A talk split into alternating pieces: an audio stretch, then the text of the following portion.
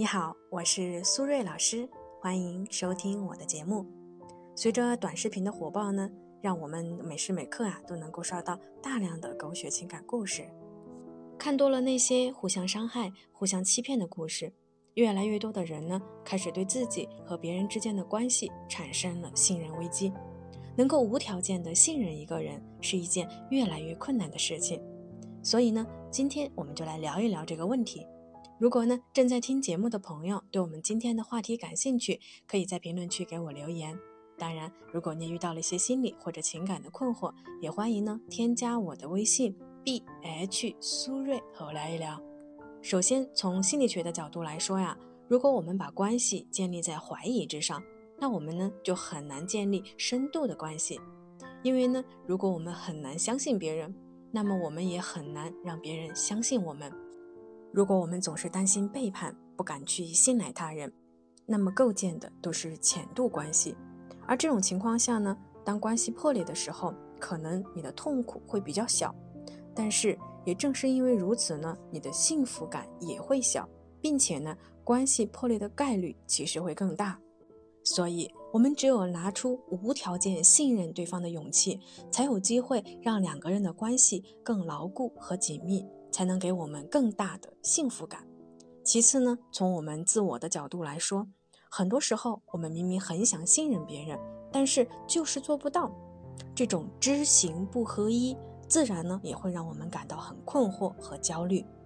那为什么有的人总是很难相信他人呢？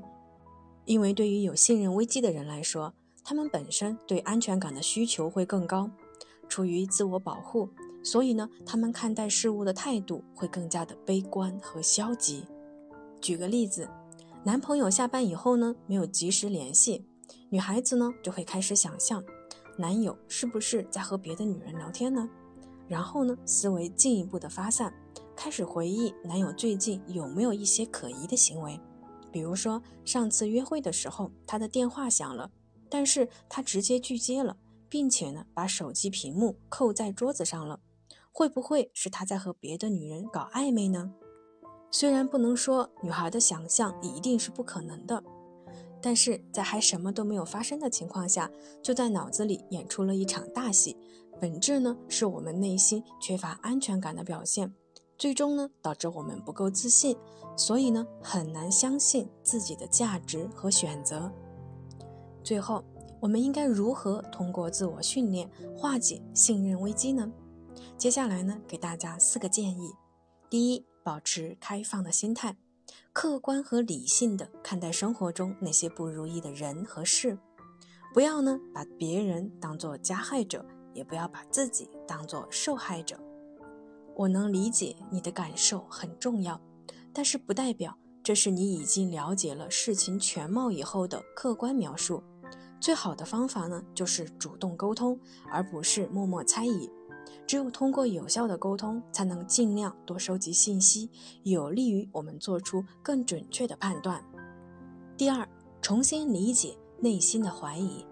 多疑不可怕，可怕的是被多疑的情绪所控制。因为我们的怀疑呢，常常是一把双刃剑，有时候呢是思虑周全，可以保护自己；有时候却是杞人忧天，以非理性的态度怀疑一切。这种怀疑会让我们难以建立深度的关系，犹如生存在孤岛一般。第三，有条件的信任，因为无条件的信任通常是很盲目的，而有条件的信任则更加的客观和实际。那什么是有条件的信任呢？就是通过循序渐进的方式来观察和判断。类似于呢，银行给客户的授信额度是根据个人的征信记录来给你消费的额度。同理，敢于信任他人也是一个循序渐进的过程。关键在于呢，我们要做好风险控制。我们可以先看对方在一些小事上是否靠谱，如果达标了，再逐步给他多一点的信任。通过多次的验证以后，再去信任，就可以尽可能降低我们的风险了。第四。愿赌服输，不要自我攻击。有时候我们会被辜负，会被伤害，这一点我们一定要有心理预期。比如说，一个朋友找你借一笔钱，这笔钱借出去有可能会还不回来，这个损失你是否能承受？你要思考的是，这个人在和你交往的过程中，他是否是一个靠得住的人？在一些比较重要的事情上，他有没有做到言出必行、说到做到呢？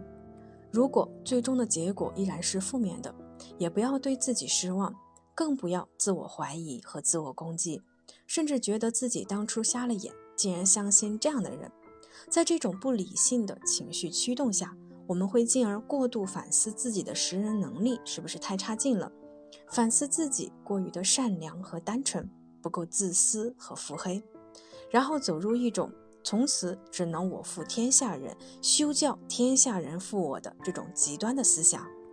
总而言之，你已经提前进行过思考和分析，进行了风险控制。至于结果，不是我们可以控制的。但是既然做出了选择，那我们就愿赌服输，接受现实，不要呢和自己较劲。就像我们抛硬币的时候，硬币掉下来一定有正面。也会有反面，只是这次呢，恰好是个反面，仅此而已。相信我，错的是眼前这个背叛了你的人，而不是你的处事方式。未来呢，辜负你的人可能依然会有，但是真心的朋友也一定会有。最后，我们来总结一下自我训练的四个方法：第一，保持开放的心态；第二，重新理解内心的怀疑；第三。有条件的信任。第四，愿赌服输，不要自我攻击。好了，我们今天的节目就先到这里，感谢大家的收听，我们下期节目再见了，拜拜。